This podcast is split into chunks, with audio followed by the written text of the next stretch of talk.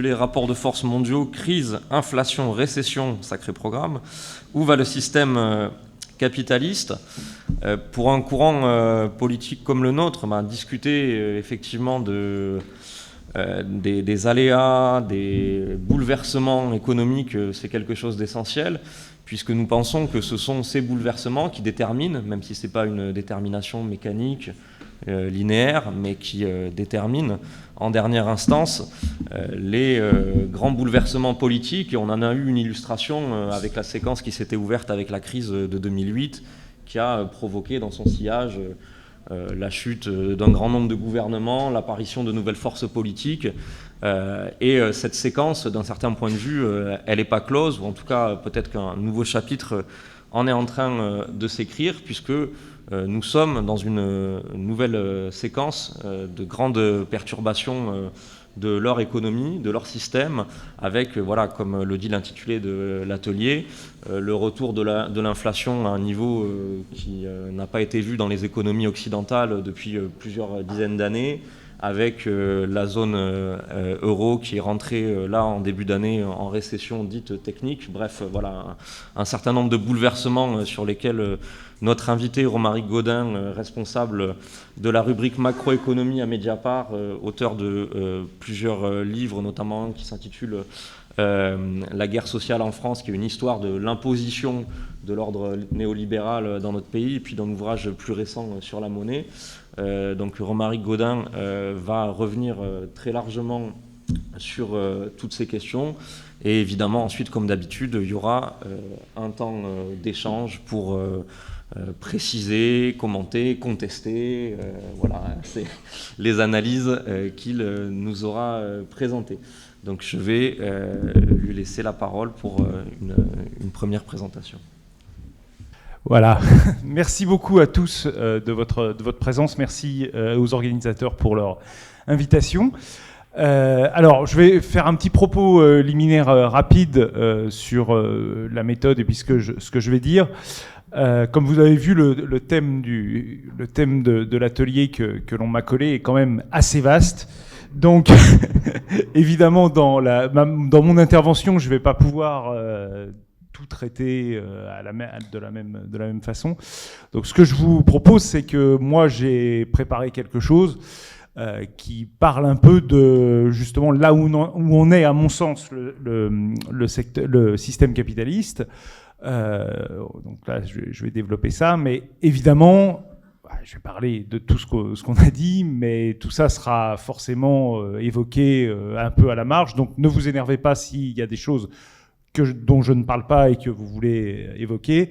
La séance de, questions ensuite est là, enfin de remarques, voilà, est, là pour ça et j'aurai plaisir à en discuter avec vous notamment sur des points qui peuvent, euh, enfin des points techniques, des choses comme ça, ou des discussions plus générales. Euh, vraiment, euh, n'hésitez pas. je suis aussi là pour ça, pour pouvoir échanger avec vous. Le deuxième point, c'est que j'ai essayé de faire quelque chose le plus abordable possible. Donc, je ne rentre pas dans le détail des chiffres, des machins. Je vais vous en donner quelques-uns quand même parce qu'on se refait pas, mais je vais pas, je vais pas être, voilà, d'une précision chiffrée impeccable pour pas vous pour pas vous assommer de, ces choses-là, mais si vous voulez des chiffres, euh, j'en ai plein à disposition si vous, si vous le souhaitez. Alors, euh, voilà. Donc moi, la position que je vais essayer de défendre ce matin devant vous, c'est que le, système capitaliste euh, est aujourd'hui soumis à deux mouvements, un mouvement que je dirais plutôt de long terme et puis un mouvement plutôt de court terme. Euh, mais quand je dis enfin plutôt de moyen terme, on va dire, et que ces deux mouvements contribuent en fait à une déstabilisation profonde euh, du système. La première déstabilisation, elle est liée, et je vais la développer le plus euh, le plus largement possible, elle est liée à un changement de mode d'accumulation. Et dans l'histoire du du capitalisme. En fait, le capitalisme a pour fonction l'accumulation du capital. Je vous, vous apprends rien, euh, mais en fait, cette accumulation du capital, elle se fait selon des modalités euh, très différentes, selon les pays euh, ou les régions, mais aussi selon les périodes historiques. Et il se trouve qu'aujourd'hui, et souvent en fait, les capitalismes nationaux s'inscrivent dans ces dans ces périodes historiques et évoluent en fonction de leur adaptation à ces, grands euh, modes de gestion euh, euh, globaux du, capitalisme. Donc, on va essayer de voir parce que là, aujourd'hui, en fait, ce qui se passe, c'est qu'effectivement, on a une crise du mode d'accumulation qui a été mis en place depuis les années 70-80 et, avec effectivement des effets de recomposition et de déstabilisation qu'on va, qu'on va essayer de regarder ensemble. La deuxième déstabilisation, le deuxième mouvement un peu plus profond, c'est un mouvement plus structurel euh, qui est lié, à mon sens, à la capacité du, système capitaliste à produire de la valeur, donc à produire en quelque sorte la matière première qui permet cette accumulation euh, du capital. Ça, j'y reviendrai à la fin de, de, mon intervention. Alors, ce que je voulais dire, c'est que la conjoncture actuelle, les questions politiques actuelles, de politique économique en tout cas actuelle, euh, mais à mon avis de politique plus générale, j'y reviendrai aussi, euh, notamment les tendances autoritaires que l'on voit au sein du euh, capitalisme, eh bien, sont liées en fait à ce double mouvement de, déstabilisation. Alors, la question du, mode d'accumulation du, du, capital. Alors, j'avais préparé quelque chose d'assez d'assez long sur le plan historique. Je vais aller un peu plus vite que ce que je pensais faire, mais encore une fois, si vous, si ça vous intéresse, si vous voulez qu'on y revienne, on y reviendra sans aucun problème. Euh, grosso modo, on a, euh, eu depuis la fin de la Seconde Guerre mondiale, mondiale pardon, deux grands modes d'accumulation du capital. Le premier, donc, c'est ce qu'on appelle le mode fordiste keynésien, hein, jusque dans les années 70. Euh, où euh, l'accumulation était euh, centrée sur la consommation, le développement de la consommation de masse. Je dis bien le développement, c'est-à-dire que c'était, c'était, on passait d'un niveau de consommation de masse très faible à un niveau de consommation de masse géant. Donc il fallait en fait développer cette consommation de masse et ça, ça se faisait effectivement par une politique de la demande euh, c'est pour ça que c'est appelé keynésien, euh, une politique de la demande qui se faisait en partie, en partie seulement, euh, avec l'approbation du capital, puisque ça lui permettait en fait de trouver des débouchés nouveaux et de réaliser cette accumulation. Euh, et c'est pour ça que ça s'appelle aussi Fordiste, c'est-à-dire que c'est l'idée Fordiste de euh, si je redistribue une partie à mes employés, ils vont acheter mes voitures. Hein, voilà. Euh, et, et, comme ça, j'aurai mes profits qui augmenteront parce que j'aurai des débouchés pour, mes, pour ma production. Dans ce, dans ce mode d'accumulation, on a un rôle central de l'État, puisque en fait le capital se concentre sur la production et la distribution, et il a besoin en fait que tout l'environnement lié à cette production et à cette euh, euh, distribution soit relativement stable euh, et que également les débouchés, c'est-à-dire l'argent qu'ont les, consommateurs pour, pour acheter tous ces produits, soient disponibles. Donc là, l'État, il a un rôle extrêmement important, notamment d'organisation des services publics, des transports, développement des transports, développement euh, euh, des, services publics d'éducation pour favoriser l'augmentation de la, de la productivité, euh, développement du système de santé parce que ben, voilà, un consommateur en bonne santé c'est toujours mieux, développement également de tout ce qui est service public de l'énergie, euh, de l'eau, enfin de tout ce qu'on appelle euh, les, euh, les, les, comment,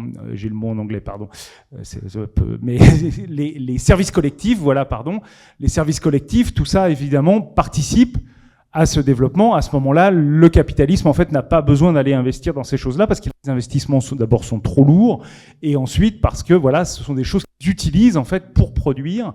Euh, et ils sont très bien, ils sont très contents en fait que l'État l'utilise.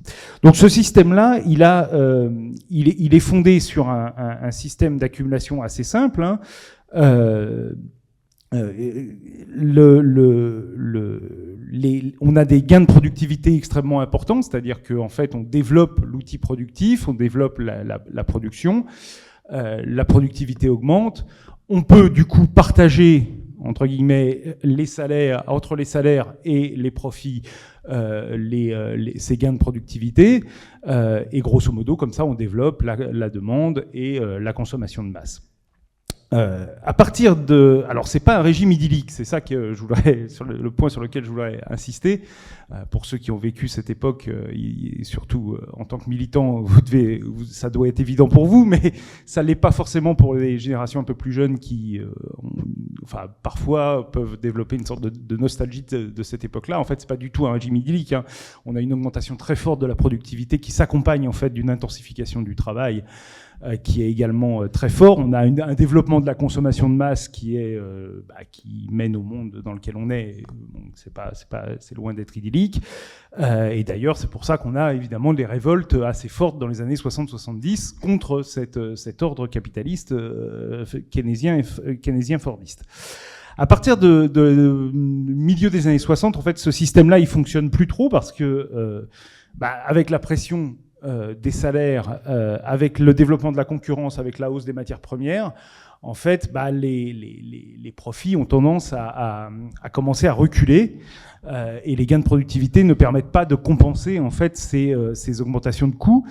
Et on a une déstabilisation à ce moment-là, à la fois du régime monétaire, de l'équilibre social et de l'équilibre géopolitique. Bon, je passe rapidement. Vous connaissez la, la, crise des années 70. Tout ça débouche en fait sur une autre, euh, après une forte déstabilisation du capitalisme, tout ça débouche sur une autre forme, euh, un autre mode général euh, d'accumulation. Donc là, je parle de modes généraux d'accumulation. Hein. Ça veut dire que dans chaque pays, dans chaque région, ça prend des formes extrêmement diverses. Évidemment, le, Fordisme brésilien, c'est pas le Fordisme français. Le néolibéralisme brésilien, c'est pas le néolibéralisme français. Bon, mais voilà, je parle de façon globale. Donc cette crise du modèle Fordiste débouche sur une nouvelle crise, sur un nouveau mode d'accumulation. Ce nouveau mode d'accumulation, il vise à stopper euh, la baisse du taux de profit qui euh, euh était une réalité, en tout cas aux États-Unis, à partir du milieu des années 60. Euh, et pour ça, il y a une modification complète en fait de la façon dont s'organise l'accumulation du capital. Désormais, on fait jouer ce qu'on pourrait appeler des formes de contre-tendance à plusieurs niveaux. Euh, la, première, c'est euh, la financiarisation, c'est-à-dire qu'on va développer toute l'activité financière pour pouvoir en fait euh, recycler les profits issus des activités productives euh, et les démultiplier en fait de façon un peu artificielle sur les, sur les marchés financiers. Et aussi développer la dette, on verra que c'est un élément extrêmement important. on a également la mondialisation qui va se mettre en place, mondialisation euh, qui, à la différence de ce qui s'est passé précédemment, est une mondialisation des activités, c'est-à-dire qu'il y a des délocalisations de l'outil productif, notamment de l'Occident vers euh, des pays qui étaient euh, jusqu'ici moins développés. Et ça, ça permet évidemment de faire pression à la baisse sur les salaires parce que évidemment les salaires là-bas sont moins forts, parce qu'il y a du chômage dans les pays euh, avancés, et donc on fait euh, comme ça pression à la baisse sur les salaires. La pression à la baisse sur les salaires permet évidemment euh, l'augmentation du, du, profit. quant à l'État, c'est un élément important, c'est-à-dire que souvent, enfin souvent, de moins en moins, mais c'est vrai que très longtemps, on a pensé que le néolibéralisme, c'était une forme de disparition de l'État. Or, en fait, c'est pas ça le néolibéralisme. Hein. Euh, pour une raison très simple, c'est que, en fait, le keynésianisme avait développé la demande intérieure, enfin les demandes de, consommation de masse de façon très importante. Si, euh, notamment par des systèmes de redistribution d'État, si vous supprimez en fait toutes les, tous les systèmes de redistribution, bah, en fait vous supprimez euh, la demande de consommation de masse et vous mettez le système à terre. Donc en fait, c'est un peu plus, c'est différent. C'est-à-dire que vous allez avoir, vous allez continuer à avoir des systèmes de, redistribution euh, sociale qui vont se mettre en place. Simplement, euh, ça va être extrêmement ponctuel, extrêmement limité et limité à des éléments de, transfert en cash en fait. Donc de moins en moins de transferts en, termes de services publics, en termes de prestations en nature, en termes de soutien euh, direct aux gens. Ça va être en fait, on, va typiquement en France, c'est le RSA, c'est-à-dire on vous donne de l'argent et puis bah, vous vous débrouillez avec ça on vous donne très peu d'argent mais vous vous débrouillez avec ça et vous, devez consommer avec, euh, avec ce qu'on vous donne. Euh, donc on a une, dégradation des services publics, ça c'est vrai. Euh, dégradation qui s'explique à la fois par le fait que pour développer le profit du système privé, ben on va privatiser une grande partie des services publics. maintenant, en fait, le, service, le secteur privé est intéressé par les, services publics parce qu'ils y voient les, les, gros investissements ayant été réalisés, ils y voient en fait une source de, de profit. Euh, souvent d'ailleurs, c'est vendu plutôt euh, bon marché. vous connaissez l'histoire des autoroutes en France. Euh, vous avez une sorte de stabilisation des dépenses sociales. Euh, voire dans certains pays une légère baisse, mais plutôt euh, une stabilisation. Et cette stabilisation, la différence, c'est que les dépenses sociales avant étaient payées par un système de cotisation, hein, c'est le système de la sécurité sociale en France, euh, typiquement. Mais comme en fait on va avoir recours à des baisses d'impôts et des baisses de cotisations pour pouvoir soutenir le taux de profit des entreprises, et eh ben en fait, de plus en plus, les dépenses sociales vont être financées par de la dette ce qui va permettre en retour de faire pression sur ces dépenses sociales via euh, le chantage à la dette que vous, euh, connaissez tous. Donc, et le dernier élément sur lequel l'État intervient dans ce mode d'accumulation, c'est qu'en fait, il va déréguler les marchés, euh, déréguler le marché du travail, notamment, pour toujours faire pression à la baisse sur les salaires, déréguler tous les marchés de biens et services, pour pouvoir euh, favoriser le, le, le, profit. Et puis enfin, euh, dernière phase, c'est qu'il va subventionner massivement et directement et en cash euh, le secteur privé. Dans le système Fordiste, il y avait quand même une subvention du secteur, du secteur privé. Il y avait d'abord des vraies subventions, puis il y avait aussi le fait que, effectivement, via les services publics, notamment de l'énergie, c'était une forme de subvention au secteur privé. Mais là, cette fois, c'est une subvention, ce sont des subventions directes sur le budget.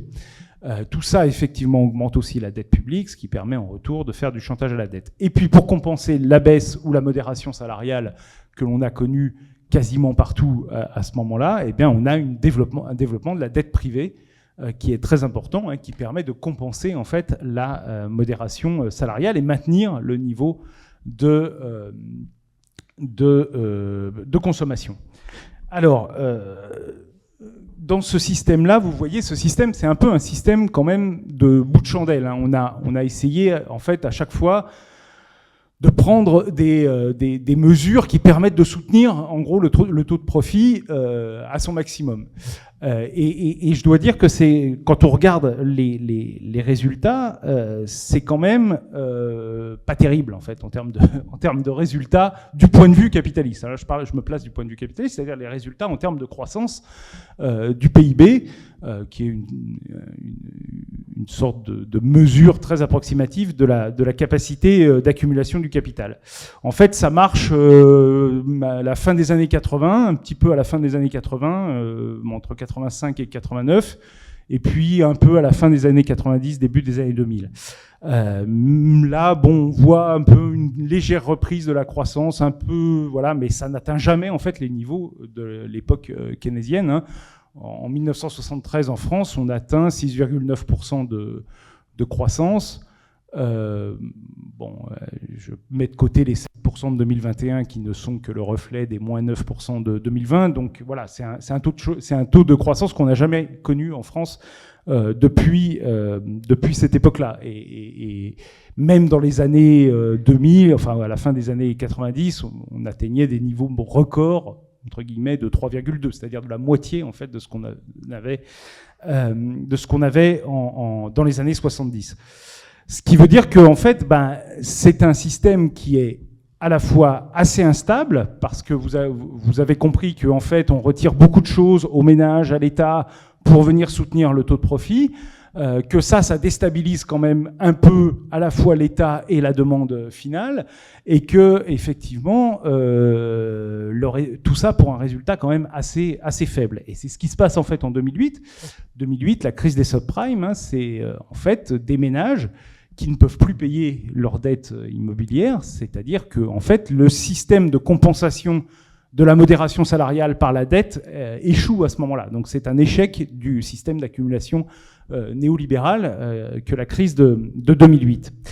Euh, et c'est bien pour ça que en fait, en mettant en, péril en fait le phénomène de, financiarisation, euh, cette crise de 2008-2009, elle va mettre en péril en fait le système néolibéral donc capitaliste, puisqu'il n'y a pas de capitalisme non néolibéral à, euh, ce moment-là, puisque c'est un mode de gestion global du capitalisme. Euh, et donc, effectivement, il va y avoir une réaction. Et c'est quelque chose qui est assez intéressant quand même, mais on en parlera dans la, j'en parlerai dans la deuxième partie, euh, de voir que on a des réactions qui sont souvent des réactions un peu de panique euh, depuis les années 70 et qui sont des réactions de court terme, c'est-à-dire ce sont des réactions qui apportent des solutions pendant quelques années et qui en fait, et en fait ces solutions créent de nouveaux, de nouveaux problèmes. souvent plus graves. J'en veux pour preuve les solutions apportées en 2009. Donc vous aviez deux, vous avez eu deux contre-tendances qui ont été apportées. La première, c'est la politique des banques centrales. Euh, donc euh, les banques centrales sont intervenues massivement sur... Euh, en fait, vous avez trois contre-tendances. Là, donc la politique des banques centrales qui intervient massivement sur les marchés pour essayer de sauver le système financier. Et donc on a vu à partir de 2009 une explosion des cours de bourse parce qu'en fait, ils étaient subventionnés par les banques centrales. ces rachats aussi permettaient de soutenir l'État qui pouvait du coup aider euh, le, secteur privé et donc le taux de profit au final. Euh, la deuxième contre-tendance, c'est euh, la relance chinoise. À l'époque, en hein, 2008-2009, ici on l'oublie un peu, mais en fait, on est sorti de la récession en 2009 principalement grâce à la relance chinoise qui a été absolument massive.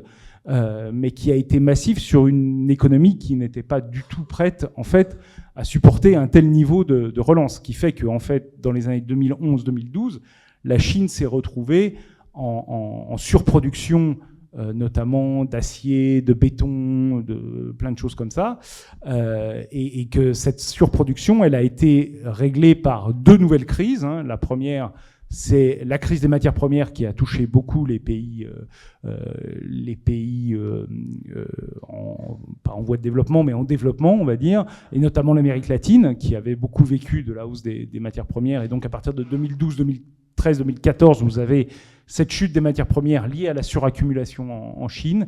Et euh, bah, voilà, je vous fais pas un dessin pour ceux qui connaissent. Vous avez euh, la crise politique au Brésil, euh, vous avez la crise en Argentine, dans beaucoup d'autres pays, au Venezuela, etc. Bon, en Équateur aussi, voilà. mais ça existe aussi en Afrique, dans certains pays d'Asie à, ce moment-là. et la deuxième façon dont les Chinois vont réussir à sortir de cette crise, c'est en développant une bulle immobilière euh, dont on va voir euh, dans euh, la partie suivante qu'elle est en train d'exploser. donc ça, c'est les deux premiers. La troisième contre-tendance qui va être mise en place, c'est une, contre-tendance de, disciplinarisation du monde du travail à travers deux phénomènes. Hein. le phénomène de la crise de la, dite de la zone euro, hein, qui en fait permet quand même de faire rentrer dans le rang euh, toutes les possibilités d'alternatives qui se sont mis en, euh, qui, qui, qui s'étaient mis en place, notamment avec la Grèce en, en 2015, et puis on l'a vu notamment en France, la poursuite des réformes néolibérales, c'est-à-dire les réformes sur le marché du travail, notamment en France à partir de 2016. et, ça, ça s'accompagne hein, d'une forte répression du, du, mouvement social. Euh, et tout ça, évidemment, ayant pour but de faire accepter la modération salariale qui est la clé hein, pour le développement du, taux de profit. Euh, je ne l'ai pas développé, je reviens un tout petit peu en arrière, mais effectivement, le processus de, ce qu'on appelle le, quantitative easing, euh, dans un terme un peu barbare, mais la, politique monétaire très accommodante des, banques centrales entre 2009 et 2021, euh, euh, c'est une politique qui va empêcher en fait le système de tomber en déflation, c'est-à-dire en, baisse des prix. Hein, la déflation, c'est ce qui a provoqué la crise de, 1929. Hein, les prix baissent, euh, donc les entreprises, pour réduire leurs coûts au niveau de la baisse des prix, font, des, licenciements et vous avez une spirale de dépression qui se met, euh, qui se met en place. Pour éviter ça, en fait, bon, bah, les banques centrales ont plutôt bien, euh, euh, réussi, mais en fait, ils n'ont pas réussi à relancer en fait l'activité. Et là encore, on a des chiffres qui sont assez, assez parlants. C'est-à-dire qu'entre 2009 et, 2000, et 2020, euh, le plus haut de la croissance française, c'est 2,1%. Donc vous voyez, on est déjà, on est encore en dessous des 3,5 qui étaient le plus haut de la période précédente et bien en dessous des 6,9 de la période d'avant. Donc et ça, c'est les niveaux maximaux. Hein. En fait, on est plutôt autour de entre 1 et, et, 1,5. Donc, euh, donc encore une fois, on évite le désastre, entre guillemets, de là je me parle du point de vue du capital, on, évite le désastre, mais en gros on n'arrive pas à relancer en fait réellement la, machine, la machine économique. Donc en fait on fait au plus, on fait au plus pressé, c'est-à-dire qu'on se concentre sur les capacités d'accumulation. Et donc en fait, on a une augmentation des profits, euh, mais ces augmentations de profits, elles sont souvent, entre guillemets, hein, parce qu'elles sont réelles, mais artificielles au sens où elles sont provoquées par euh, des politiques euh, publiques qui visent précisément à cette augmentation. La politique des banques centrales, c'est vraiment ça, c'est-à-dire qu'en fait, vous subventionnez les marchés financiers, c'est-à-dire le patrimoine financier des plus riches. Et donc c'est une politique vraiment de, euh, creusement des inégalités très fort, parce que effectivement, bah, ceux qui ont du patrimoine financier, ce sont, euh, les plus riches. Euh, alors vous avez, ils soutiennent aussi le patrimoine immobilier. Alors là, c'est un petit peu les moins riches, mais enfin ceux qui n'ont pas de patrimoine, bah, eux, ils n'ont que le salaire, et ceux qui n'ont que le salaire, bah, ils ont la répression sociale dont je vous ai parlé. Donc vous voyez que c'est une politique en fait qui, visant à augmenter euh, le taux de profit euh, et à maintenir en fait le rythme d'accumulation, eh bien, euh, est une politique évidemment très fortement antisociale. la crise sanitaire arrive sur ce, sur ce tableau-là. Donc vous voyez que contrairement à ce que racontent beaucoup de gens, notamment au gouvernement, on n'était pas, c'était pas le paradis avant la, enfin, vous savez, on a tous vécu avant la crise sanitaire, on devrait le savoir, mais bon, ils essayent de nous faire croire que c'était un peu le paradis avant la crise sanitaire, voilà, la croissance formidable, etc. Pas du tout, en fait. Euh, au dernier trimestre de 2019 en France, le PIB recule de 0,1%, et en fait, tout le monde s'attend à une récession hors crise sanitaire aux États-Unis au premier trimestre 2020. Euh, donc en fait, euh, on, atteignait en fait les limites déjà de la, de la relance post-2009 en, 2020. Bon, là-dessus arrive évidemment euh, la crise sanitaire avec une modification assez forte une pression assez forte sur ce modèle néolibéral que je, vous ai, que je vous ai décrit et même sur son modèle adapté post-crise 2009. Euh, d'abord, avec une intervention massive de l'État.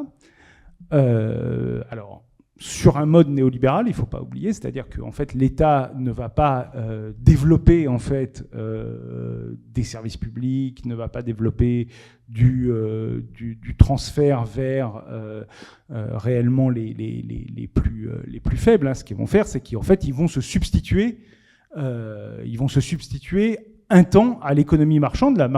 L'économie marchande ne fonctionne plus puisqu'on voilà, on a, on, a, tout suspendu et donc l'État se, substitue à ça euh, en payant les salaires et parfois même à partir des deuxième ou troisième confinements en compensant une partie de la perte de chiffre d'affaires, c'est-à-dire en se substituant aux consommateurs en quelque sorte.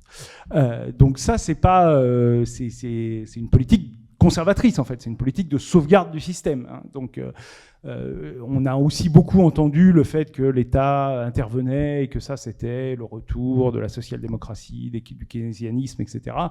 Euh, en fait, c'est pas ça. dans un système keynésien qui est par ailleurs, on l'a dit, n'est pas parfait, l'État aurait pris en charge en fait directement une certaine partie de la production. Euh, là, en fait, c'est pas ça. On continue en fait à maintenir une sorte d'illusion que le marché fonctionne parce que l'État se substitue au, marché. Euh, la, période 2020 crise sanitaire est une période très particulière. Hein. c'est une période qui peut s'identifier aux périodes de guerre. Donc c'est pas, on peut y revenir si vous voulez, mais c'est pas euh, quelque chose de, central en soi. Ce qui est intéressant, c'est plutôt les conséquences de, cette chose-là. Euh, et les conséquences, elles sont assez nombreuses. Et la première, en fait, de ces conséquences, c'est le retour à partir de la mi 2021 euh, d'un phénomène qui avait été oublié, qui était l'inflation. Euh, l'inflation euh, qui revient d'abord par le fait qu'on a une déstabilisation des chaînes de valeur, c'est-à-dire des chaînes logistiques, c'est-à-dire de, en fait, la façon dont sont construits les biens euh, dans le cadre de la mondialisation. Hein. On a en fait la grande différence, le système fordiste basait la, production sur une concentration euh, dans un même lieu ou quasi dans un même lieu de toutes les, de toutes les opérations de, de, production. Euh, le système néolibéral, lui, comme il veut chercher le moindre moment de, enfin la moindre occasion de, de réaliser du profit, eh ben il va en fait, élargir la chaîne logistique pour pouvoir en fait aller, bah, les boulons, aller chercher les boulons les moins chers, aller chercher les, les composants les moins chers, et ensuite tout ramener dans un endroit où on, on, comment, on assemble les choses. Hein. si vous prenez l'automobile, euh, l'automobile à l'époque des usines Renault euh, de, Billancourt, on fabriquait des automobiles euh, dans, la région. Bon, évidemment, on ne faisait pas tout dans l'usine Renault, mais enfin, on fabriquait grosso modo des automobiles autour de ce, site de production. Hein. Maintenant, les, usines automobiles sont des usines d'assemblage. Hein. On a toutes les pièces et on les assemble. Donc, c'est plus du tout la même, la même chose. Le problème, c'est que évidemment, s'il vous manque un boulon, si vous n'avez pas de boulon, bah, vous ne pouvez pas faire votre auto. Quoi. Donc, euh, la, crise sanitaire va entraîner en fait une dislocation en fait de toutes ces chaînes de, de, de valeur. Euh, qui vont provoquer, notamment parce que en fait, bah, euh, le virus, il se balade euh, sans demander si ça arrange le système capitaliste. Donc, s'il y a une poussée de, de, virus à Singapour et qu'on a des composants électroniques qui sont fabriqués à Singapour, bah, on n'a plus de composants électroniques, on peut plus le faire. Si on récupère des composants électroniques à Singapour, mais que là, c'est les semi-conducteurs à à, Taïwan qui sont bloqués parce qu'il y, a une, une poussée du virus, bah, du coup, on ne peut toujours pas fabriquer parce que voilà. Donc, vous avez un système de dislocation qui va entraîner une première poussée euh, euh, des prix parce que vous avez euh, un effet rareté. Bon, ça c'est plutôt fin 2021. Et puis vous avez évidemment la, guerre en Ukraine qui va euh, peser sur, le, sur, le, sur, les, sur les, le prix des matières premières et qui va permettre, enfin qui va entraîner une grosse poussée inflationniste euh, au début de, de, 2022. Alors cette poussée inflationniste, je vous rassure, je ne suis pas arrivé à la fin de l'explication complète de l'inflation, mais cette poussée inflationniste, juste, euh, elle, est, elle est importante parce que elle déstabilise en fait tout l'équilibre qui avait été mis en place à partir des années 80. Euh, dans le système néolibéral, en fait, la, les prix, la modération des prix, la faible inflation, elle est centrale. C'est ce qui vous permet en fait de, justifier la modération euh, salariale, en fait. Hein. Euh, vous dites aux gens, bah non, euh, pas augmenter vos prix et vos salaires, parce que regardez, les prix augmentent pas, et puis vous avez de plus en plus de biens moins en moins chers. Et c'est très bien puisqu'on les fabrique euh, à l'étranger pour qu'ils soient moins chers. Donc vous, n'avez pas besoin de demander plus de salaire. Euh, et donc c'est un élément central en fait du, consensus euh, néolibéral. À partir du moment où vous avez une hausse des, prix, bah, ce consensus il est détruit. D'autant que pardon, j'ai oublié un élément de ce consensus, c'est que l'inflation faible, elle permet aussi la stabilisation de la, financiarisation, hein, parce que vous avez une visibilité euh, plus forte de, l'évolution des prix, et bien ça vous permet de mieux calculer votre rendement, de mieux calculer euh, les profits attendus des entreprises, et donc voilà, c'est quelque chose qui est, euh, valorisé par les marchés financiers. Donc tout ça, en fait, explose au début de 2022. Le, tout ce processus est, est, remis en cause. Euh, et du coup, eh bien, il faut trouver d'autres moyens euh, d'augmenter de, euh, pour les entreprises qui ne sont pas directement confrontées notamment à, cette, ces hausses des prix. Il faut trouver des moyens en fait de compenser la hausse des prix pour maintenir le, le, taux de profit. donc, ce qu'on constate à partir de 2022, c'est qu'on a un phénomène d'augmentation euh, des prix qui est supérieur à l'augmentation des prix euh, de production, donc c'est-à-dire des prix liés à la hausse des matières premières, dislocation de, la, chaîne logistique. Euh, et cette partie supérieure en fait de la hausse des prix, elle a pour vocation de maintenir ou d'augmenter le taux de profit des entreprises. Et ça, ça a une autre conséquence qui est que, eh bien, dans ce cadre-là, les entreprises refusent d'augmenter les salaires. Ils refusent d'augmenter les salaires parce que bah, c'est la, production, c'est le mode de, gestion, on l'a vu euh, jusqu'ici. Euh, et puis les entreprises disent bah non, moi j'ai des, pressions sur mes coûts, euh, voyez, la guerre en Ukraine, etc. Donc pas question d'augmenter les salaires, mais par contre, ils augmentent les prix. Euh, donc c'est en fait un phénomène de rente qui se met en place, hein, c'est tout simplement. C'est-à-dire que vous pouvez compenser en fait la baisse des euh, ventes en volume par votre, votre augmentation des prix. Ça, c'est possible euh, que lorsque vous avez des situations concurrentielles qui sont qui sont très faibles, mais ça c'est un des éléments du système néolibéral, c'est-à-dire que le système néolibéral avait dans les années 80 libéralisé, développé la concurrence, etc. Et comme toujours en fait dans le capitalisme, cette concurrence s'est transformée en une concentration, et c'est où on est aujourd'hui. Euh, et donc on peut en fait, alors pas dans tous les secteurs évidemment, mais on peut en fait aujourd'hui très largement euh, parler hein, de, ce phénomène de rente. Euh, et ça, c'est de façon très visible. Hein, le taux de marge en France a été euh, mi-2021 à son niveau historique, son niveau le plus haut.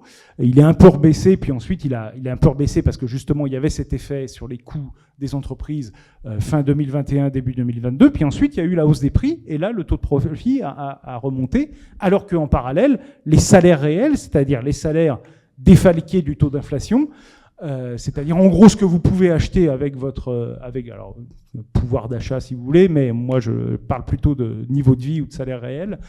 Euh, le salaire réel, en fait, lui, il a fortement baissé. Donc en France, il a baissé jusqu'à 3%. Il est à peu près stabilisé aujourd'hui, mais il a, il, a, baissé entre 1 et 3% pendant, pendant deux ans. Ce qui est énorme. C'est-à-dire que même dans les années 70, quand on avait des taux d'inflation qui dépassaient les 10%, la baisse du salaire réel n'a jamais été supérieure à 1%. Hein. Euh, et je crois que ça a été euh, de mémoire uniquement en 74, donc lorsqu'il y a eu vraiment le choc euh, pétrolier, qu'on a eu une baisse du salaire réel. Sinon, on avait plutôt une augmentation, une stabilisation du salaire réel. Donc c'est quelque chose d'assez inédit. mais évidemment, ça pose un problème. C'est-à-dire que, comme je vous ai expliqué, dans le système néolibéral, théoriquement, on peut faire sans augmentation de salaire, parce qu'on compense par de la dette, parce qu'on compense par d'autres éléments, par de la redistribution sociale, etc. Alors jusque euh, très récemment, il y a eu un peu ce phénomène qui s'est développé, parce que en fait, l'inflation a fait baisser les taux réels, donc les taux d'intérêt défalqués de l'inflation étaient négatifs. C'est-à-dire que lorsque vous vous endettiez, vous remboursiez moins à la fin que, euh, que ce que vous avez emprunté. Euh, donc, donc, il y a eu un développement du, euh, crédit encore en 2021-2022 qui a permis de maintenir à peu près le système hors de l'eau. Euh, bon, le maintenir, hein, c'est-à-dire que quand même, à partir de la fin 2022, on voit notamment en France une baisse ou une stabilité de la, consommation qui est très forte et il y a des secteurs qui ont été frappés vraiment de façon très forte, notamment tout ce qui est distribution, euh, euh, distribution spécialisée, euh, tout ce qui est distribution spécialisée d'habillement, de choses comme ça. Hein. vous voyez toutes les faillites qu'il y a eu, c'est aussi parce que les gens ont fait des choix en fait liés à la baisse du, du salaire réel. Mais là où on est aujourd'hui, c'est que c'est un petit peu, ça devient extrêmement difficile parce que les banques centrales euh, veulent se débarrasser de l'inflation. Pour ça, elles ont en fait qu'un seul, euh, à la fois qu'un seul logiciel intellectuel et qu'un seul outil, qui est en fait la hausse des, taux et la fin de la politique accommodante. Euh, et que effectivement, ça, ça a pour effet de renchérir le crédit et donc de réduire euh, ce pilier qui a permis en fait euh, à, la, croissance de tenir. Alors il y a via les ménages et puis via les États, c'est-à-dire que les États ont continué en fait à faire de la dette en 2021-2022 pour soutenir en fait l'activité, euh, notamment via des transferts au secteur privé. Hein. On ne parle pas de, on parle pas de politique sociale, hein. on parle en fait de subventions au secteur privé. Et vous avez vu en 2021 le plan de relance de 100 milliards, puis le plan de réindustrialisation entre guillemets de 30 milliards. Bref, plus les baisses d'impôts. Alors là, ils réduisent un peu, on va y revenir peut-être, mais bon, ils réduisent sans vraiment réduire, puisqu'ils ont confirmé quand même la baisse euh, des impôts de production. Donc ça, c'était encore 15 euh, milliards au total si on met avant et après 2022. Bref. Donc l'État continuait à s'endetter pour soutenir le... Mais si vous avez des taux qui augmentent, et qui augmentent au-delà du taux d'inflation, c'est-à-dire que les taux réels redeviennent positifs, à ce moment-là, bah, euh, la distribution de crédit, et là c'est ce qu'on voit en ce moment, en fait, la distribution de crédit va s'effondrer. Et donc vous avez des salaires réels qui sont soumis à l'inflation et à la rente, et un, crédit qui s'affaiblit par ailleurs. Donc vous n'avez en fait plus aucun soutien à la demande en fait. Et donc effectivement c'est là où on est en ce moment là, euh, et ce qu'on voit, c'est qu'on voit en fait une dégradation très rapide euh, de la conjoncture économique, en tout cas cet été. Euh, en Europe, en tout cas, un peu moins aux États-Unis parce que l'État n'est pas soumis aux mêmes pressions que, qu'en Europe grâce au dollar. Et donc l'État investit notamment dans le secteur de la défense et donc ça soutient l'activité aux États-Unis. Mais, mais on voit des signes aussi que ça commence à se ralentir. Euh, et pour terminer sur cette situation-là, je pense que c'est intéressant de comprendre que on est vraiment au cœur d'une déstabilisation complète du système. C'est-à-dire que euh, par rapport aux deux euh, éléments, enfin aux deux modes d'accumulation que je vous ai décrits, là en fait, ce qui se passe, c'est que le capitalisme cherche un mode d'accumulation cohérent et il ne le trouve pas pour le moment. Et dans ces périodes de crise, ce qui se passe, c'est qu'il y a des conflits internes au capital qui sont très forts. Et le conflit, en fait, entre les banques centrales et les États, les États voulant, continuant à dire, bah, il faut absolument euh, maintenir euh, euh, des taux réels négatifs parce que moi, il faut que je continue à pouvoir soutenir, c'est pas pour faire de la politique sociale, hein, c'est pour pouvoir soutenir mon, mon, mon, mon, secteur privé, pouvoir faire des continuer à donner des subventions, etc. et puis les banques centrales qui disent, non, non, moi, je veux lutter contre l'inflation et je ne peux le faire que par, les, que par la hausse des taux, sachant que, en fait, comme on enfin, les causes de l'inflation font que cette hausse des taux ne réglera pas euh, l'inflation en soi. Ce qu'elle va faire, c'est que ça va provoquer une récession, mais ça peut être une récession en fait avec un taux d'inflation relativement élevé. Euh, eh bien, cette lutte-là, elle correspond en fait à une lutte à l'intérieur du capital entre les secteurs qui ont intérêt, qui ont besoin du soutien public, et les secteurs qui, eux, ont besoin d'une hausse des taux pour pouvoir continuer à faire du, à faire du profit. Et donc c'est ça qu'on voit en ce moment, c'est vraiment, cette, c'est grosso modo, hein, vraiment, on pourrait rentrer dans le détail, mais grosso modo entre le capital industriel et le capital financier. vraiment grosso modo, hein, parce que dans le capital industriel, il y en a qui ont intérêt à la hausse des taux et inversement pour le capital financier. Mais bon, voilà, si je dois schématiser, on peut, on peut se retrouver avec ça. Euh, et cette lutte-là, elle est, elle est, euh, elle est importante. Euh, parce qu'en fait, les politiques économiques vont devoir la prendre en compte, soit en prenant parti pour un des deux euh, camps, soit en essayant de trouver une forme d'équilibre entre les deux. Euh, et c'est un peu ce qu'on voit avec le budget 2024. Donc là, je fais un peu de, conjoncture un peu, un directe, mais, mais je trouve que ce qui est intéressant dans le budget 2024, c'est vraiment ça, c'est-à-dire que l'État essaye de maintenir au maximum le flux de capitaux euh, vers le secteur privé, en maintenant les baisses d'impôts, en continuant les subventions, euh, voilà. Euh, et puis, il prend en compte en fait la hausse des, des taux, qui en fait amène le marché financier à demander à l'État français de réduire son déficit.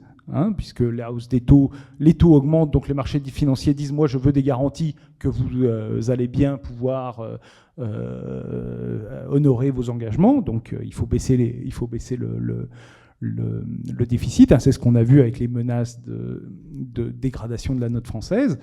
Et ben pour régler en fait cette contradiction, qu'est-ce qu'on fait? Ben, En fait, on fait payer euh, les services publics et la politique sociale. Et donc, on fait 15 milliards d'euros d'économies, notamment sur euh, la, la, politique de l'emploi et, la politique de santé. Euh, on fait la réforme des retraites pour faire des économies. Euh, on fait évidemment la réforme de l'assurance chômage. Euh, voilà, on fait toutes ces choses-là, c'est-à-dire qu'on fait de la répression sociale pour mettre d'accord. C'est la seule chose sur laquelle aujourd'hui le, les, membres de, la classe capitaliste sont d'accord. Donc, bah, on essaye de trouver un point là-dessus. Donc, c'est un point important, c'est qu'en fait, dans cette déstabilisation, ce qui se passe, c'est que effectivement, il pourrait y avoir une forme euh, de consensus. Peut-être que la politique française commence à dessiner, parce qu'on la voit aussi se dessiner un peu de façon moins radicale, mais un peu aussi à, l'étranger, euh, en Italie, euh, au Royaume-Uni, en Allemagne, voilà, on pourrait trouver cette espèce d'équilibre entre les deux intérêts contradictoires au sein du capitalisme, ben, simplement en, menant une politique de répression sociale. Je voudrais terminer, je suis un petit peu long, voilà. je voudrais terminer en revenant sur le dernier point que je vous avais, j'avais évoqué, euh, qui est euh, euh, quelque chose un peu plus structurel au sein du, capitalisme. Donc là, ce qu'on a vu, c'est la difficulté en fait pour le capitalisme d'aller maintenir cette accumulation en permanence. Hein. En fait, il faut le fait que toutes ces relances, tous ces nouveaux modes d'accumulation amènent finalement à des, échecs ou des semi-échecs. Euh, ben, en fait, il faut essayer de se poser la question de savoir pourquoi, et vous allez voir que, à mon sens, ça explique aussi un certain nombre de phénomènes que l'on voit euh, euh, actuellement. Je, veux juste donner encore un chiffre. Hein. Si vous avez, si vous avez, si vous prenez la tendance de croissance entre 2002 et 2008, donc avant la crise de 2008, donc c'est une croissance qui déjà est beaucoup plus faible, hein, je vous l'ai dit, que dans les années 70. Mais si vous prenez cette, tendance de croissance, pour la France, j'ai pris la France, j'aurais pu prendre les États-Unis, c'est quasi pareil. Euh, pour la France, en PIB réel, donc en volume, pas en, euh, prenant les prix, etc., en volume, euh, vous êtes aujourd'hui en 2022, enfin fin 2022, vous êtes à moins 17%, vous êtes à 17% en dessous de la tendance. Si on avait eu le taux de croissance moyen entre 2002 et 2008 sur la période, on serait à 17% au-dessus. Donc, vous voyez qu'en en fait, on est bien dans une crise du néolibéralisme et dans une incapacité, en fait, de ce néolibéralisme à, pouvoir relancer ce qui fait, en fait, sa matière première, qui est la, croissance économique.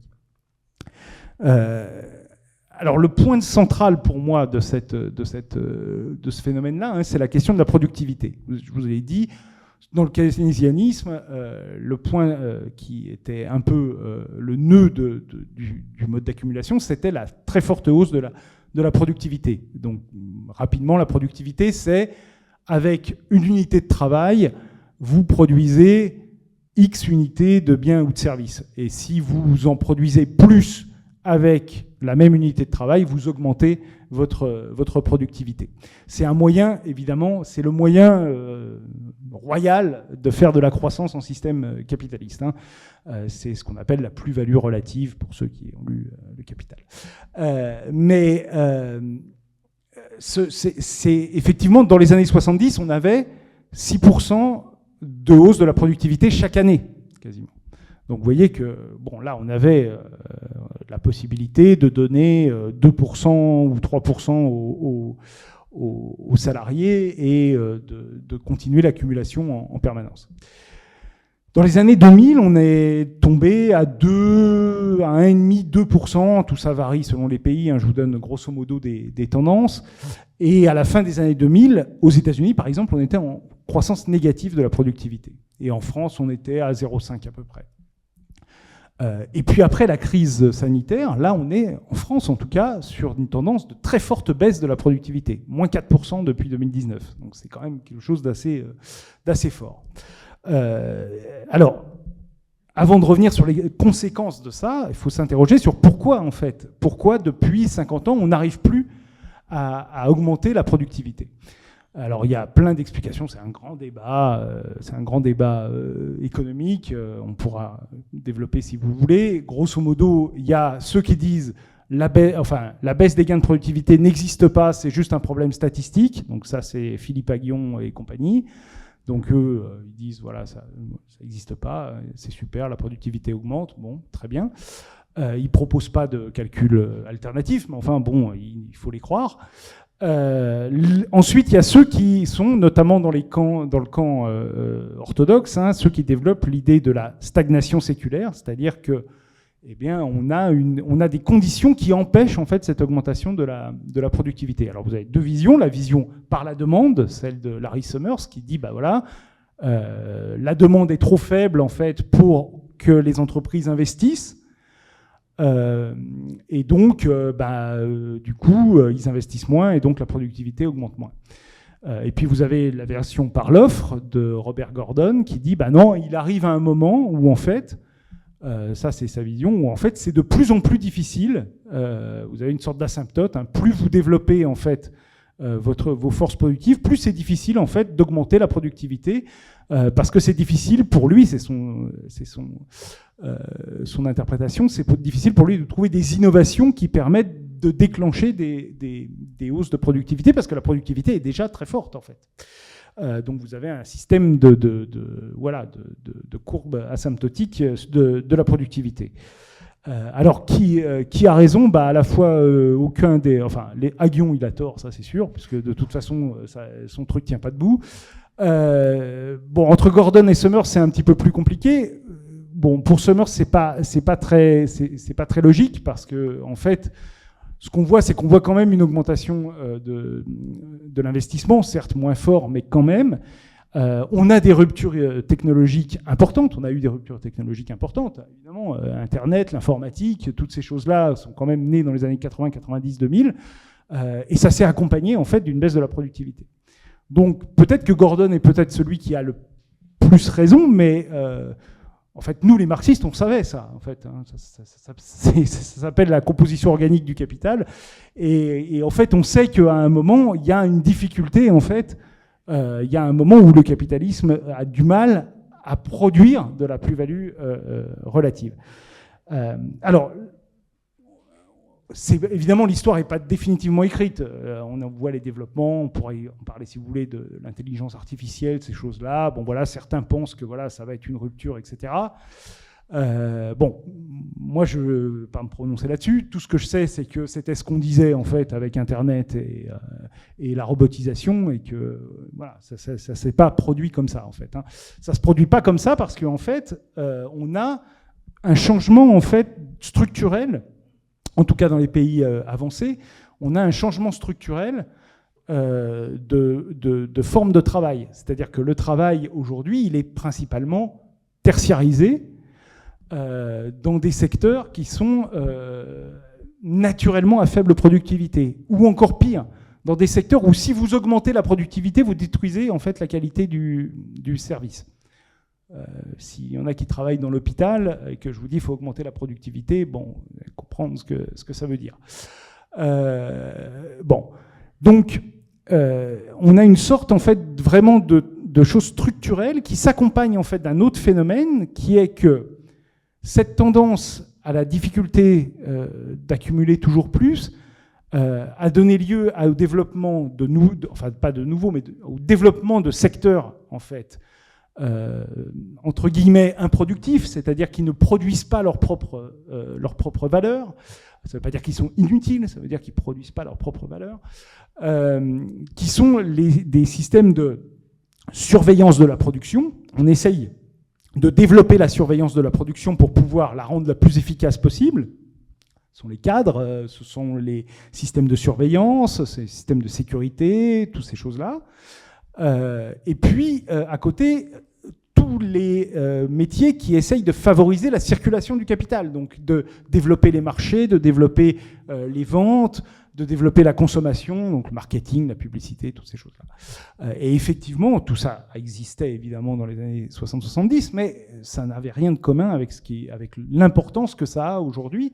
Hein, ce qu'on appelle le secteur des services aux entreprises aujourd'hui, c'est un secteur extrêmement, extrêmement important.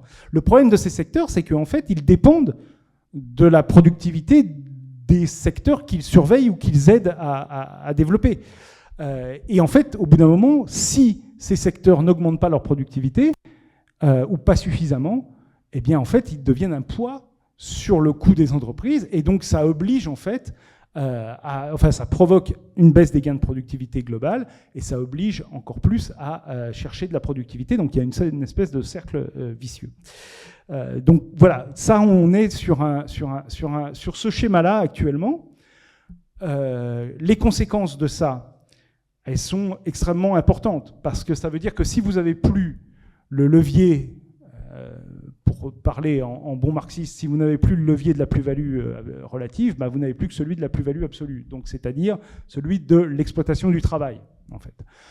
ça veut dire que pour faire du profit, euh, soit vous avez des, formes extérieures à la production, financiarisation, rente, donc hausse des prix, euh, soutien de l'État, soit vous avez recours, et en fait tout ça se cumule, hein, c'est pas soit en fait, c'est et, et, et, et, vous avez recours effectivement à euh, une exploitation croissante du travail qui passe par effectivement de la modération salariale, une dégradation des conditions de travail, etc., etc. Bon. Euh, et c'est un peu la situation dans laquelle on est. C'est-à-dire aujourd'hui, qu'est-ce qu'on voit? On voit que les entreprises ont recours massivement à la rente via la hausse des prix, comme je l'ai, expliqué. On recourt massivement à la subvention euh, publique, avec la contradiction euh, entre les deux que je vous ai mis en, en avant. et continue en fait de faire pression sur le monde du travail via les salaires réels, via les conditions de travail, via la régulation du marché du travail. Donc on a euh, cet, élément-là. Alors c'est extrêmement intéressant parce que, soi-disant, l'emploi se porte bien. Euh, les chiffres de l'emploi sont bons. On peut, euh, voilà, dire machin, mais enfin les chiffres de l'emploi sont bons. Et d'une certaine façon, tout ça est assez logique en fait, si on y pense. du point de vue des économistes orthodoxes, c'est pas du tout logique. Euh, si vous avez, euh, enfin, le fait qu'il y ait de l'inflation et euh, de l'emploi, ça c'est logique. Mais normalement, ça doit entraîner une hausse des salaires, puisque en fait, vous avez de l'inflation, vous avez une hausse de l'emploi. Si vous avez une hausse de l'emploi, vous avez plus de pouvoir pour les salariés pour négocier leur salaire, et donc ça va entraîner encore plus d'inflation. C'est la fameuse boucle prix-profit. Hein, euh, et donc, il, faut, que vous cassiez la boucle prix-profit par une hausse des taux. Ça, c'est le schéma orthodoxe, normal, enfin néo-classique euh, de l'économie. C'est pas du tout ça qui se passe aujourd'hui. On a une hausse de l'emploi, une hausse des prix, mais une baisse des salaires. Euh, et c'est très bizarre quand même d'être à un niveau de, taux de chômage équivalent à celui de 2006 alors qu'en 2006, la croissance des salaires réels était de 2,5% et qu'aujourd'hui, elle est de euh, moins 1. Donc il y a quand même quelque chose qui ne colle pas. Et en fait, ça s'explique par cette histoire de productivité. C'est-à-dire qu'en fait, le système productif actuel ne peut produire des emplois que très peu productifs. Et donc, pour en fait euh, produire de la plus-value avec des emplois très peu productifs, il faut que les salaires et les conditions de travail soient, euh, soient dégradés. Et donc on se retrouve dans une situation, alors on n'y est pas tout à fait en France, mais quand même, on le voit très bien par exemple en Allemagne ou aux États-Unis, on se retrouve dans une situation assez inédite, hein, qui est celui que moi j'ai appelé le plein emploi répressif. C'est-à-dire que vous avez le plein emploi, et en fait on vous dit, ah bah oui, comme, vous avez, comme il y a le plein emploi, en fait on va vous réduire vos droits au chômage, on va vous réduire euh, euh, vos, droits à la retraite, on va vous, on va vous empêcher, on va, on va maintenir les réformes du travail qu'on avait mis en place quand il y avait du chômage pour soi-disant réduire le chômage. Donc euh, en fait, on, euh, voilà, euh, si vous êtes, s'il y a du chômage et des salaires qui augmentent, vous perdez. S'il y a du plein emploi et que les salaires baissent, vous perdez aussi. Vous perdez dans tous les cas. Bon, donc c'est un élément qui est quand même assez, assez important. ensuite, deuxième conséquence, j'ai bientôt fini, je vous rassure. Deuxième conséquence sur euh, de, cette, de cette baisse structurelle de la productivité, c'est que le gâteau en fait de la, croissance mondiale, et je vous, je l'ai montré un petit peu, euh, il, est, il, augmente moins fort. Et donc à partir de ce moment-là, les États euh, ou les régions sont confrontés à de vrais problèmes qui sont celui de la croissance future. Il faut en fait s'assurer d'un minimum de croissance. Et pour ça, évidemment, vous allez avoir des recompositions à l'intérieur, en fait, euh, des euh, systèmes économiques nationaux. Euh, très rapidement, je pense qu'on peut regarder ce qui se passe notamment entre la Chine et les États-Unis. jusque dans les années 2000, même jusqu'en disons 2015, ça se passait très bien. La Chine était à sa place. Elle servait d'atelier de bon marché pour le monde. elle fournissait notamment les États-Unis euh, en pacotille bon marché que les consommateurs américains achetaient avec leur salaire très faible. Bon, tout le monde était content. Euh, parfait, sauf que euh, avec tout ce que je vous ai raconté entre 2008 et, 2020, eh bien, en fait, la Chine a atteint le maximum de ce qu'elle pouvait atteindre en tant qu'atelier du monde. C'est-à-dire que là, si elle doit rester simplement fournisseur de produits bon marché à l'Occident, en fait, elle peut plus développer.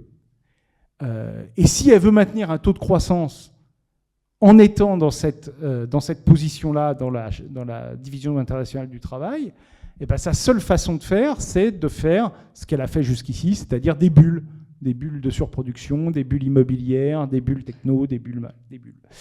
Le problème, c'est que là, en fait, la bulle immobilière chinoise vient d'éclater, euh, ce qui est logique, puisque en fait, euh, bah, les revenus chinois n'augmentent pas à la hauteur en fait de, euh, de l'endettement immobilier. Et la Chine, évidemment, a maintenant pour vocation d'avoir une place supérieure dans la division internationale du travail. Elle veut rejoindre en fait l'Occident. D'où son développement sur les technologies, sur ce genre de choses. À l'inverse, les États-Unis, eux, découvrent que finalement avoir balancé toute l'industrie en Chine, c'était pas une super idée euh, sur le plan géopolitique, soit, mais aussi sur le plan économique, et donc est rentré dans une politique de confrontation avec la Chine pour essayer de récupérer, ou en tout cas de diversifier une partie de la, production. Et donc on a un conflit parce que, effectivement, euh, la croissance étant plus difficile à, chercher, et eh ben, évidemment, ce genre de conflit qui aurait pu être géré en, cas de croissance très forte en disant bah super en fait la Chine rentre dans la cour des grands euh, voilà c'est pas grave de toute façon il y a de la place pour tout le monde bah là il n'y a pas de place pour tout le monde en fait. Donc, effectivement vous avez cette tension entre la Chine et les États-Unis. C'est pas évidemment la seule euh, raison mais euh, je crois que c'est une raison qui est importante ensuite ce qui est ce qui est intéressant, dernier, enfin, deux points pour finir. Premier point, je vais quand même en dire un mot, c'est quand même la crise écologique. Euh, crise écologique euh, qui a une double euh, détermination, hein, la, phase réchauffement climatique et puis la phase biodiversité, avec une perte de biodiversité qui est aujourd'hui record. Et vous comprenez bien qu'un système capitaliste dans cet état-là, devant aller chercher euh, pour reprendre les mots de notre euh, ancien président, la croissance avec les dents, euh, ne, peut, pas s'occuper en fait de ces questions écologiques en réalité, sauf pour en faire des arguments de vente. En fait, l'écologie dans le capitalisme, vous le voyez surtout dans la publicité. En fait, vous avez remarqué que toutes les entreprises sont ultra écologiques. Toutes les entreprises qui font de la publicité, en tout cas, sont euh, ultra vertes. Vraiment, on se demande pourquoi la crise écologique continue à, exister. Vraiment, c'est étonnant. Euh, mais en fait, dans la réalité, ça ne peut pas se passer comme ça. Donc en fait, c'est une fuite en avant vers l'illusion de la croissance verte. Hein. on pourra en reparler si vous voulez, je ne m'étends pas parce que j'ai beaucoup parlé euh, encore, mais il faut bien comprendre que là, le, cœur du problème, c'est l'accumulation, c'est le profit, et c'est pas en fait euh, ces choses-là. Donc, s'il faut détruire euh, une source de biodiversité, euh, on le détruira. Au besoin, on créera un nouveau marché pour dire qu'on compense. Voilà, ça fera un peu de financiarisation, ce sera parfait. Mais je peux vous dire que la, biodiversité qui, a été détruite, elle ne sera pas recréée par un marché financier qui, euh, est, euh, qui est à la City de Londres, ça c'est certain. le dernier point sur lequel je voudrais terminer, hein, c'est vraiment sur, là encore je ne vais pas m'étendre parce que vous le savez, c'est la tendance autoritaire au sein du capitalisme contemporain qui là encore s'explique, s'explique assez aisément. Hein, si vous avez cette pression permanente, cette déstabilisation euh, de la part du, euh, du, capital et surtout ce besoin d'aller se mettre d'accord en, en, allant en fait euh, faire de la répression sociale, en allant chercher de la plus-value absolue, bah, effectivement la seule façon hein, c'est de faire, c'est de discipliner les masses, quoi. Hein. donc c'est de faire de la répression qui peut prendre plusieurs, plusieurs formes. Là aussi, si vous voulez, on peut en parler, mais grosso modo, c'est quand même une tendance à l'autoritarisme partout dans le capitalisme, avec, des, avec encore une fois la dénuance, des grades, des différences même de qualité si vous voulez, mais il n'empêche que c'est une tendance générale, y compris dans les démocraties dites euh, libérales. Euh, voilà, je vais, m'arrêter là, euh, et puis voilà, j'espère que je vous ai pas trop, vous ai pas trop abreuvé de toutes, de toutes ces choses, mais voilà, j'aurais plaisir en tout cas à en discuter avec vous ensuite. Merci de votre attention.